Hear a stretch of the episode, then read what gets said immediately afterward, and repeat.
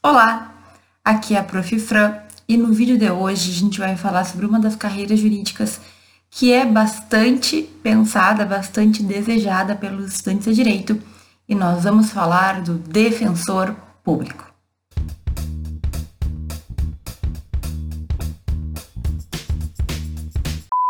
A Defensoria Pública é uma instituição que ela é relativamente recente da forma como nós temos hoje no nosso ordenamento jurídico no Brasil. Isso porque ao longo da história brasileira, ao longo do nosso passado, né, a gente teve diversas leis, diversas normas que garantiram o acesso à justiça de pessoas hipossuficientes, principalmente economicamente hipossuficientes, né?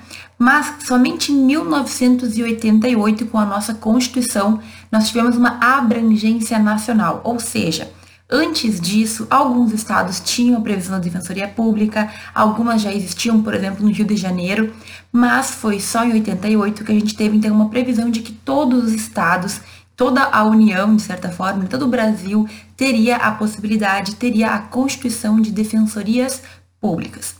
E o que, que significa então a defensoria pública? Provavelmente tu já ouviu falar, mas a defensoria pública ela existe para defender aquelas pessoas que são juridicamente hipossuficientes.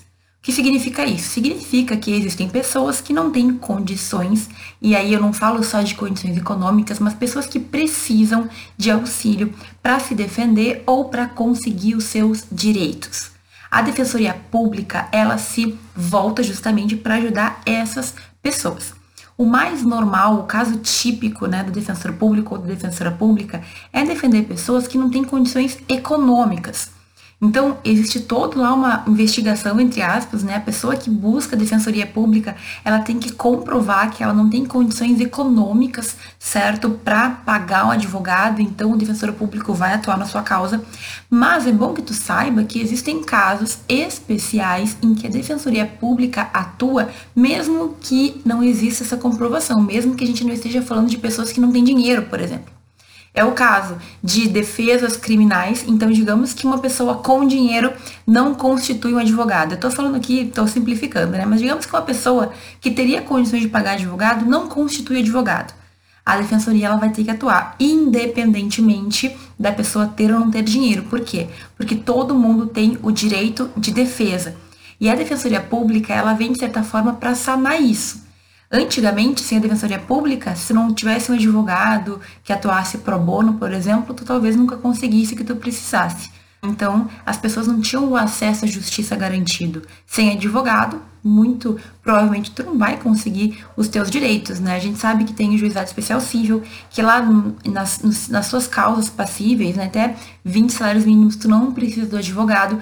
Mas fora essa situação em que o advogado ele é, entre aspas, dispensável, a gente tem muitas situações em que as pessoas não tinham como garantir os seus direitos. Então, a Defensoria Pública vem para solucionar, pelo menos entre aspas, esse problema.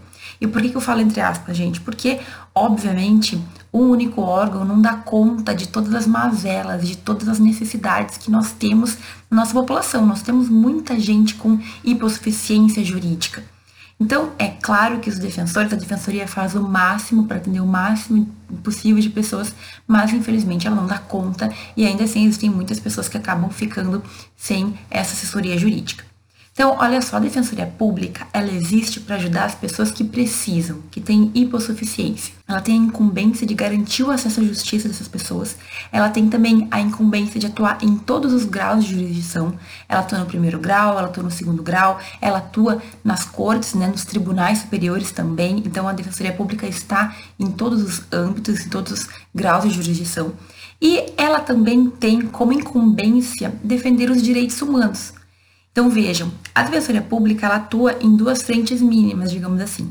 Ela auxilia pessoas de forma individual, então se eu não tenho condições e preciso de um advogado, não posso pagar, eu peço para um defensor me representar. Ou também ela pode defender grupos que precisam, grupos que são, de certa forma, vulneráveis. Por exemplo, ela pode entrar com uma ação civil pública, que é o único processo em que a gente vai defender toda uma causa, vai falar em nome de muitas pessoas, de um grupo de pessoas, e ela pode fazer uma ACP para direito do consumidor, para questão de consumidores, para defender idosos, para defender crianças e adolescentes, para defender mulheres vítimas de violência doméstica, por exemplo. Então a defensoria pública, ela tem essa incumbência, ela tem, digamos assim, a possibilidade de agir em nome de um grupo de pessoas também. Por quê? Porque é justamente esse o principal objetivo da defensoria pública, garantir o acesso à justiça para todas as pessoas, independentemente do dinheiro que elas tenham ou não. Então veja, uma defensoria pública é um órgão muito interessante. Eu estagiei tanto na Defensoria Pública do Estado como na Defensoria Pública da União. Sim, existe uma diferença aí.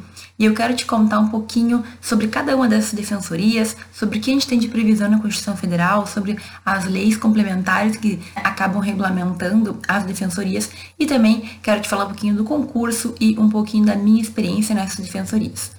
Vamos lá então. A Defensoria Pública está prevista nos artigos 134 e 135 da Constituição Federal, certo? E a gente tem que entender basicamente que a Defensoria Pública ela, ela se divide em duas, minimamente, tá? De acordo com as competências. Nós teremos a Defensoria Pública da União e a Defensoria Pública dos Estados. Significa, cada estado tem a sua defensoria pública que vai atuar junto aos seus tribunais. Já a Defensoria Pública da União, ela atua em nível federal, né, na Justiça Federal Comum e também, por exemplo, na Justiça do Trabalho, na Justiça Eleitoral, na Justiça Militar. São defensorias públicas, têm as mesmas atribuições, mas é como se fosse uma divisão de matérias, certo? E também cada uma vai ter a sua organização. Olha só, em 2004 veio uma emenda constitucional à reforma do judiciário, lembra a emenda constitucional 45? ela trouxe a independência funcional da Defensoria Pública dos Estados. Em 2013, a gente teve a independência funcional reconhecida também para a Defensoria Pública da União. Isso quer dizer, gente, bem importante saber que as defensorias públicas, elas não estão vinculadas a nenhum dos poderes. Por que, que isso teve que acontecer? Porque até então, quem que dá o dinheiro à Defensoria Pública é o Poder Executivo. E até então existia ali uma não independência. Então, a Defensoria Pública acabava tendo que, entre aspas, comer na mão do Poder Executivo. Isso ficou, de certa forma, insustentável e ela conseguiu a sua independência funcional. Defensor público não responde para Poder Executivo, por exemplo, não responde para Poder Judiciário. Ele é, uma, ele é um integrante das funções essenciais da Justiça e é assim que ele vai atuar. O que, que faz o defensor público, então? Ele tem que atuar na defesa, certo? E também na orientação jurídica das pessoas que precisam dele. Ele tem que defender os direitos humanos e ele vai atuar em todos os graus de jurisdição. Gente, deixa eu corrigir uma informação aqui antes que seja tarde demais. Eu falei que as defensorias se dividem em duas basicamente, né? Mas essa é a minha visão macro e eu esqueci totalmente que nós temos uma defensoria pública do Distrito Federal e dos territórios, que é uma defensoria então que vai atuar ali no Distrito Federal, né, naquela jurisdição e nos territórios. Então, ela normalmente é tratada, ela é equiparada à Defensoria Pública da União, mas ela tem também a sua autonomia. Sempre que a gente vai falar, a gente vai falar da Defensoria Pública da União, da Defensoria Pública do Distrito Federal dos Territórios e da Defensoria Pública dos Estados, tá? Só para deixar bem específico isso. Existem, na verdade, três, certo? Porque a Defensoria Pública da União não manda em nada na Defensoria Pública do Distrito Federal e dos Territórios, certo? Então, Vamos pensar que existem três defensorias públicas e não apenas duas. Além da Constituição Federal, a Lei Complementar 80 do ano de 94 traz ali diversas coisas importantes. Tem interesse nessa carreira importante que tu leia essa lei. Mas, por exemplo, quais são as prerrogativas do defensor público? Principalmente com a independência funcional, essa se tornou uma prerrogativa muito importante, né? Ou seja, não depende de ninguém.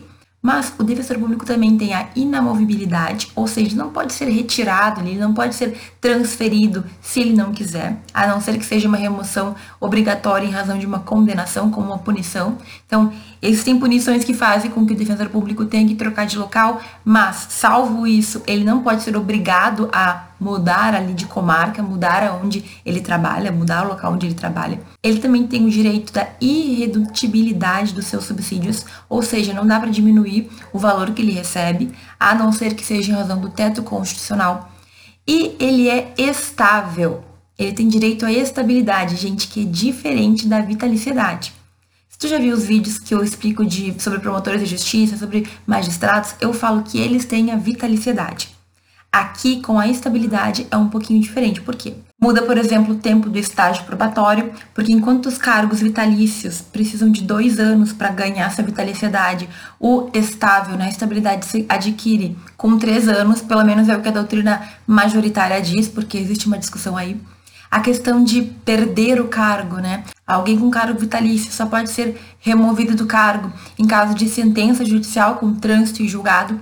O defensor público não vai ter isso porque ele é estável, então ele pode sim ser removido por uma sentença judicial com trânsito julgado, mas ele também pode ser removido por um processo administrativo ou por aquelas avaliações periódicas se ele não demonstrar ter uma, um desempenho satisfatório, certo? Então existe uma diferença entre a estabilidade e a questão da vitaliciedade. O defensor público ele é estável, então ele tem que ter um período de estágio probatório maior e ele também pode ser removido do cargo de formas diferentes, que um juiz e um promotor, por exemplo, não podem ser removidos. Outro ponto importante que a gente tem que observar é como a nossa Constituição Federal está organizada nesse capítulo 4 que trata das funções essenciais à justiça. Então, se tu abrir lá a Constituição, tu vai ver que tem o Ministério Público, tem a advocacia pública, tem a advocacia privada e aí tem a Defensoria Pública. E qual é a questão que a gente tem aqui, gente? A Defensoria Pública ela não está vinculada à advocacia pública e nem a advocacia privada. Percebe a diferença, a sutil diferença? Essa sutil diferença gera muito conflito e muita discussão, porque muita gente diz que as defensorias não estão vinculadas à advocacia e por esse motivo os defensores públicos não precisam ter inscrição na Ordem dos Advogados do Brasil. Defensor público não precisa ter OAB, mas ele acaba advogando, por quê? Mesmo lá na Constituição fala que eles advogam, que eles exercem advocacia para pessoas que têm necessidades, que não, que não dispõem de renda, que não dispõem de dinheiro, condições, ou que precisam, que são hipossuficientes juridicamente falando. E aí? E aí que essa discussão em 2019 apenas foi considerada como repercussão geral, foi reconhecida a repercussão geral e o STF vai decidir. Mas até então, saiba que muitos concursos, muitos editais de seleção, né, de concurso público para defensor público não pede inscrição na OAB e muitos defensores públicos pediram o cancelamento da sua OAB, da sua inscrição na OAB, porque entendem que a própria Constituição dá a capacidade postulatória que eles precisam para executar suas funções. Bom, até aqui eu falei da parte formal, né? Tu abre a Constituição, tu lê, tu abre lá a lei complementar, tu vai ler, tu vai encontrar todas essas informações. E agora eu quero te falar sobre características, certo? Então, assim, gente, eu sempre falo que a gente tem perfis, né? Nós temos coisas que nos agradam mais, que parecem mais conosco e outras coisas que nem tanto. E eu também acredito que a gente pode moldar o nosso perfil aquilo que a gente deseja. Então eu sempre falo que qualquer pessoa que quiser ser juiz pode ser, pode ser promotor, pode ser defensor. Só que eu vou ser muito sincera aqui, gente. Para ser defensor, tu tem que ter um perfil voltado para defesa das pessoas e assim, tu tem que ter realmente uma visão, uma ideia muito aberta sobre o direito e sobre justamente o direito de defesa de todas as pessoas. Olha só, aqui a gente tem algumas questões polêmicas. Então, por exemplo, o advogado ele pode alegar objeção de consciência para não defender quem ele não quiser defender. Então, por exemplo, eu sou advogada privada, particular, alguém busca os meus serviços e pede para eu defender um assassino, um estuprador, enfim, uma pessoa que matou uma criança, não sei. Eu, como advogada particular, tenho todo o direito de negar, não, eu não quero fazer essa defesa. Certo? Porque não quero, porque vai contra os meus valores, porque vai contra o que eu acredito. O defensor público, gente, não tem essa possibilidade. Então vejam, quais são as discussões aqui? A discussão do defensor público é que ele não pode negar defesa para qualquer pessoa que cometa qualquer crime. Mas então, professor, o defensor público ele não pode negar se ele não quiser defender? Não, ele não pode. Tu vai encontrar na internet muitas discussões, artigos jurídicos, inclusive bem interessantes que debatem isso. Então, por exemplo, ele pode negar-se a usar algumas teses de defesa, né? Digamos que o, é um assassino de crianças, um assassino de homossexuais que acredita que homossexuais têm que morrer, uma pessoa homofóbica. Obviamente, tu não é obrigado a usar essa defesa, não, porque gays têm que morrer, pelo amor de Deus. Agora, tu não pode se negar a defender aquela pessoa. Entende qual é a diferença de um defensor público para um advogado? E, gente, na prática, eu nunca vi nenhum defensor deixar de defender alguém porque o crime era muito horrível ou porque não concordava, até porque eu acredito que ninguém concorda com qualquer crime, né? Então, assim, O defensor público, para que tu seja um defensor público, tem que ter uma cabeça bem aberta, entender que o direito está acima de tudo, que tu tem que defender os direitos do teu cliente. Pode ser, obviamente, que tu não concorde que ele assassine uma pessoa. Pode ser que tu até entenda o crime que ele cometeu, mas tu tem que defender pelos direitos que ele tem. Garantir o devido processo legal, garantir que ele não vai sofrer qualquer tipo de violência física, garantir que ele vai ter as mínimas condições no presídio lá de sobrevivência entende? Mas, gente, não é todo mundo que tem essa capacidade. De verdade, eu vi muita gente que entende que não tem que defender que direitos humanos é coisa que não existe, e aí não é o teu caso. Aí tu vai ter que ir para outra carreira, embora mesmo como juiz ou promotor, se tu pensar assim dessa forma, acho difícil. Se tu não acredita nos direitos humanos, então tu não acredita no direito, né? Agora, tem outras questões, né? Por exemplo, o defensor público, diferente do juiz, diferente do promotor, ele está em contato direto com pessoas humildes com pessoas pobres, pessoas que às vezes não tomam banho, pessoas que às vezes não têm roupa direito, pessoas que não sabem falar. Então, assim, tu tá em contato com população humilde, tu tem humildade o suficiente para ter esse cargo, para servir essas pessoas, porque é isso que tu é, um defensor público, ele serve as pessoas que precisam, assim como o juiz serve a sociedade, assim como o promotor serve a sociedade. Mas o promotor e o juiz, eles têm um contato bem diminuto, né? É muito pouco o contato que eles têm com o povão, entre aspas. Estou falando aqui as palavras muito abertas, eu não estou é, tomando cuidado, gente, porque eu quero que tu saiba que, assim, a rotina de um defensor público é lidar com pessoas que têm pouquíssimas condições. E também lidar com pessoas que podem ser pessoas malvadas, entre aspas, né? Pessoas que cometeram crimes terríveis. Tu tem condições de lidar com isso? Isso é uma questão que tu vai ter que fazer para ti mesmo. Gente, eu tive um, um defensor público que eu convivi na defensoria, que ele era uma pessoa que ele não tinha perfil nenhum para defensoria pública. Ele odiava pessoas, ele odiava se relacionar com pessoas, ele ficava o dia inteiro isolado na sala para não ter que conviver nem com os estagiários. Tu acha que essa pessoa, ela era muito cordial ou muito preocupada com seus assistidos? Assistido é o nome que a gente usa para pessoas que são os clientes da Defensoria Pública, são os assistidos. Ele não era, gente. Ele devia estar em outro cargo. Ele era uma pessoa que não tinha contato nenhum, que tinha pavor da gente. Não dá. Quer ser defensor público, tu tem que ter amor pelas pessoas que tu vai atender. E assim, tu vai encontrar muitas pessoas, inclusive, que vão ser, entre aspas, mal agradecidas. Eu tinha uma colega que trabalhava na Defensoria Pública como assessora. E ela disse que eles faziam tudo pelas pessoas e muitas pessoas nunca nem um, um obrigada davam. Muitas vezes culpavam o defensor, culpavam o pessoal da defensoria por um processo que tinha saído errado ou que não tinha saído certo. Queriam é, respostas quando não existiam respostas. Gente, olha só, tu tem que ter sim um mínimo de vocação para ser defensor. Desculpa falar isso, mas alguém tem que falar. Enquanto promotor tem que ter lá a vontade de buscar e de ir e de fazer, o defensor tem que ter vontade, tem que ter a paixão para defender pessoas, para garantir o direito mínimo das pessoas. Tu tem isso? Tu acredita de verdade nisso? Ou tu vai ficar cheio de dedos com pessoas que são diferentes, ou com pessoas que têm, sei lá, que são de raças diferentes, que são de uh, orientações sexuais diferentes?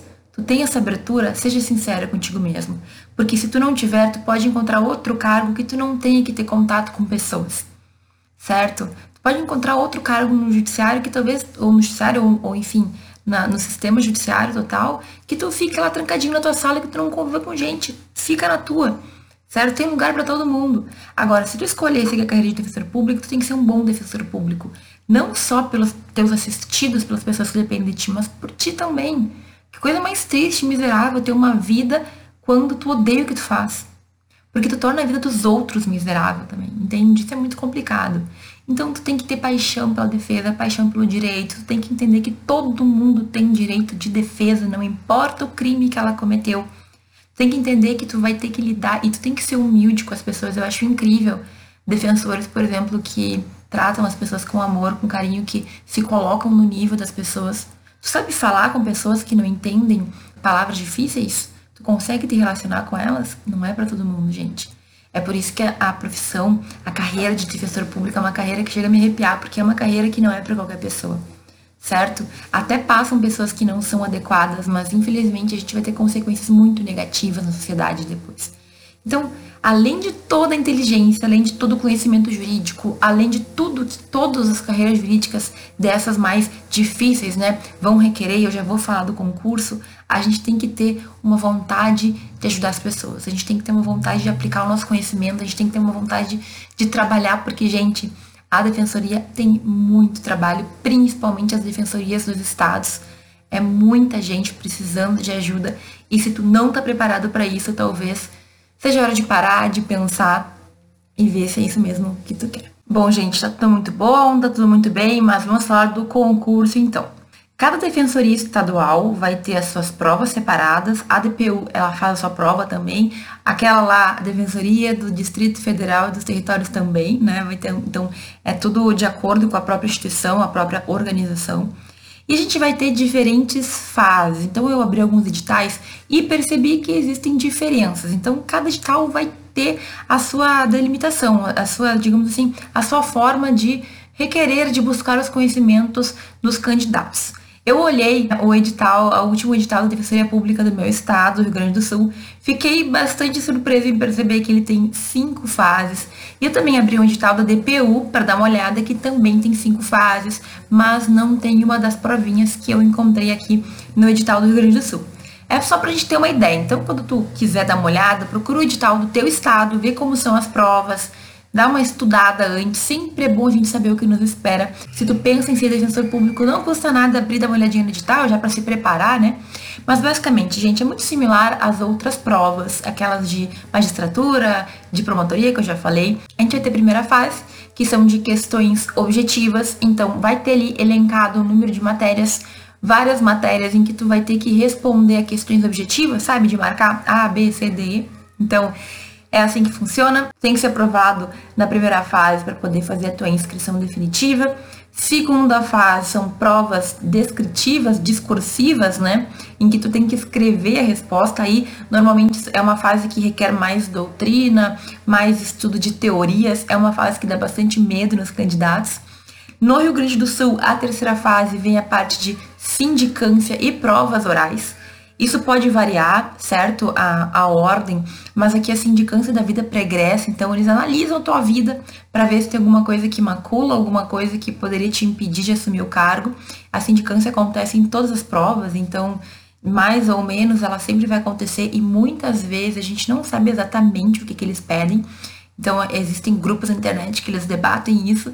Eu nunca me aprofundei muito, mas é bastante complicado. Por exemplo, ah, se tu não votou, se tu só justificou, isso pode dar problema. Enfim, existem discussões sobre isso, certo? Se tu tiver interesse, busca aí, porque tem muita gente que fala sobre o que, que eles analisam. A gente vai ter as provas orais, certo? Que é basicamente questionamento oral tu não sabe quais são as questões, eles te perguntam, tu tem que responder com uma boa oratória, com uma boa dicção, com coerência, com tranquilidade. Aí volta aquela ideia da oratória que a gente tem que ir preparando durante a nossa faculdade, né? Depois, na Defensoria do Rio Grande do Sul, a gente vai ter a prova da tribuna, que não é em todo lugar que tem, mas é uma prova em que tu tem que fazer uma apresentação oral certo? Te dá um tema e tu tem que fazer ali uma apresentação. Eu adoraria essa prova, eu acho, porque de todas é a melhor, já que eles sorteiam um tema, tu te prepara e só fala. É uma apresentação de trabalho, apenas vale a aprovação no concurso público, mas aí tu esquece disso na hora de apresentar. Usa minhas dicas lá, de olhar firme para um ponto, tomar uma aguinha se precisar, entendeu? Vamos usar nossas velhas técnicas. E por fim, a prova de títulos que é muito interessante, eu preciso tocar no ponto de que vale ponto artigo científico, de que vale ponto mestrado, vale ponto doutorado, vale ponto publicação de livro, vale ponto laurea acadêmica. Eu falo sobre tudo isso no canal. E muita gente acha que é bobagem. Professora, o que eu quero saber de vida acadêmica? Eu quero fazer concurso. Ah, é? Ah, é? Então vai lá ver o que, que eles contabilizam. Gente, não é só aqui no Rio Grande do Sul. Em todos os editais tem uma contagem de pontos na prova de títulos para quem tem determinadas experiências. E artigo científico, estudos, tudo mais, isso conta. E contando, a gente pode se diferenciar do nosso concorrente. Às vezes, por meio ponto, tu pode passar e uma pessoa pode não passar. Lembra que é muita gente concorrendo, então meio ponto pode fazer toda a diferença. Fica atento a isso certo? Na DPU, por exemplo, eu percebi pelo edital que eu olhei que não tem prova da tribuna. Mas isso tudo varia, então como eu falei, tu tem que estar atento ao edital de onde tu quer fazer Ou pelo menos, se tu não quer fazer só no teu estado, quando tu for fazer a prova, lê bem direitinho para não tomar nenhum susto. Eu vi também que essa questão assim, de câncer de vida pregressa na Defensoria Pública do Estado do Rio Grande do Sul é o próprio candidato que tem que fazer lá um texto, que tem que falar das suas. É como se fosse uma carta de motivação, mas é claro, bem melhor elaborada, que tu tem que falar dos teus motivos, por que, que tu quer, por que, que tu pensou nesse cargo e tudo mais. Certo? Muita gente, muita gente, eu tenho que falar sobre isso, entra como defensor público para escalar e depois passar no concurso para juíza, para promotor, principalmente por causa da questão da vitaliciedade, certo? Que é diferente da estabilidade. E também, como eu falei, não é todo mundo que tem perfil. É um trabalho bem puxado, né, gente? É um trabalho que tu tá lá em contato com pessoas que necessitam. E eu já vou aproveitar esse gancho para falar sobre a minha experiência, né? Eu estagiei na Defensoria Pública do Estado durante poucos meses, era um estágio voluntário, eu estava no quarto semestre, eu acredito, e foi um estágio muito bom, que eu aprendi muita coisa. É, em razão desse estágio, inclusive, foi que eu tive a inspiração para fazer a minha monografia que eu fiz sobre o acesso a medicamentos. Eu acho que eu não falei aqui, né? Mas, gente, o defensor, ele trabalha com tudo que a pessoa precisar. Faz divórcio, faz ação de alimentos, faz, sei lá, defesa de dívida se a pessoa precisa e não tem como pagar o advogado, faz acesso a medicamentos, muita gente precisa de leito, precisa de remédio, precisa de fralda. Gente, o que eu quero dizer com isso? Às vezes tem que ter uma, um equilíbrio mental e assim, emocional muito forte. Eu acho que eu já contei em algum momento, mas eu fiz um estágio na Defensoria Pública do Estado, na Defensoria Pública da União. Na Defensoria Pública da União eu era remunerada e nos dois eu lidei com acesso a medicamentos, com acesso a, a leito de hospital e eu realmente ficava muito, assim, me doía muito não conseguir. Tanto é, eu, e essa história que eu disse que eu já contei, que muitas vezes a gente estava muito bem, né? Os seguranças, eles, tipo assim, evitavam passar alguns casos para mim, porque eles sabiam que eu ia ficar um pouco preocupada demais. Então, assim, gente, a gente tem que também saber separar. No meu estágio, eu tentava evitar, mas é óbvio que quando liga uma pessoa e diz que o teu assistido faleceu porque não conseguiu remédio judicialmente, é óbvio que tu fica abalado. Mas a gente tem que enfrentar. Alguém vai ter que enfrentar isso, né? Então, olha só. O que, que a gente tem que estar tá preparado? A gente tem que estar tá preparado para um dia a dia muito corrido, para pessoas que ligam com urgência pedindo ajuda e que muitas vezes tu tem que se desdobrar para fazer um pedido correndo. Tem que estar tá preparado para lidar com pessoas que vão ser muito gratas, que vão assim te dar o que elas têm.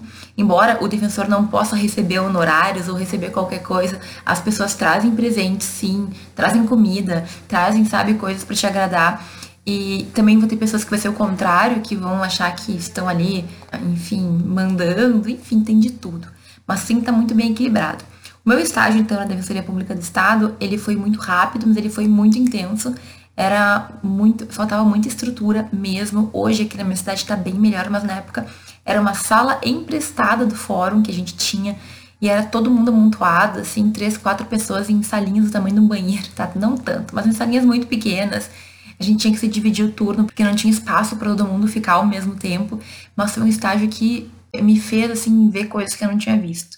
Gente, eu acho que estágio na defensoria pública deveria ser obrigatório, porque tu acaba convivendo um pouco com a sociedade e indo um pouco além da tua vivência, às vezes só de classe média, só de pessoas que têm tudo.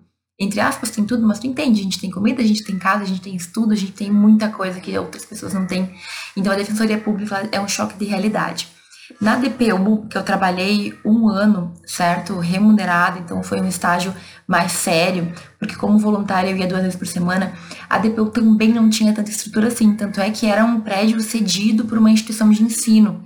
Então vejam, isso é uma tristeza, entre aspas, porque as defensorias públicas elas ainda, elas ainda estão se estruturando. Por exemplo, no Paraná e Santa Catarina não é muito antiga. A, a última defensoria a ser construída, a ser uh, instituída, foi em Santa Catarina em 2012. Gente, não é, são oito anos apenas. Em 2011 foi no Paraná. Então ainda existe muita construção, ainda existe muito, muito debate. Lembra que eu falei da questão da independência funcional? Por muito tempo, por exemplo, a Defensoria Pública ela ganhava do Estado numa, numa ação judicial e ela não tinha direito de receber honorários. Ou seja, não vinha o dinheiro para a defensoria, como qualquer advogado tem, né? Porque ela era vista como dependente do Poder Judiciário. E aí tu pode lembrar que eles dizem que eles não são advogados, então que eles não têm direito ao honorário. Bom, as questões são infinitas. Nesse vídeo, gente, a gente tem tanto ponto em aberto que tu tem vontade de ser defensor, pode fazer pesquisa sobre a defensoria. Olha que ideia legal. Imagina tu pesquisar, fazer pesquisa, fazer artigos, entender melhor, encontrar soluções e depois entrar para o cargo que tu tanto deseja. Ia ser muito legal. Tô viajando aqui, né? Mas a real é que existem muitas coisas sendo discutidas ainda. Então, as minhas experiências, as duas foram muito boas, foram muito diferentes, são matérias diferentes. Então, numa eu trabalhei com a justiça estadual, na outra eu trabalhei com a justiça federal, mas ambas me trouxeram aprendizados, questão de vida mesmo, questão de ser uma pessoa melhor, questão de certa forma também de ser grata, né, com tudo que a gente tem. Eu, se eu pudesse te recomendar, eu falaria, vai para a defensoria e faça o estágio. Como eu falei, eu tive um chefe que foi uma pessoa muito ruim, ao meu ver, não tinha nenhuma, nenhuma aptidão para ser defensor público em razão da maneira como ele tratava, como ele tratava, né? Principalmente estagiários, para mim, ele, eu tinha pavor daquele, daquela pessoa. Mas enfim, gente, ó, se é o que tu quer, se tu acha que tu tem é, aptidão, se tu acha que tu vai gostar, faz um estágio.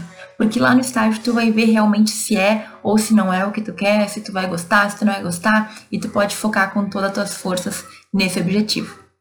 Certo? Ficamos bem assim? Qualquer dúvida, coloca aqui embaixo. Esse é um vídeo cheio de detalhes.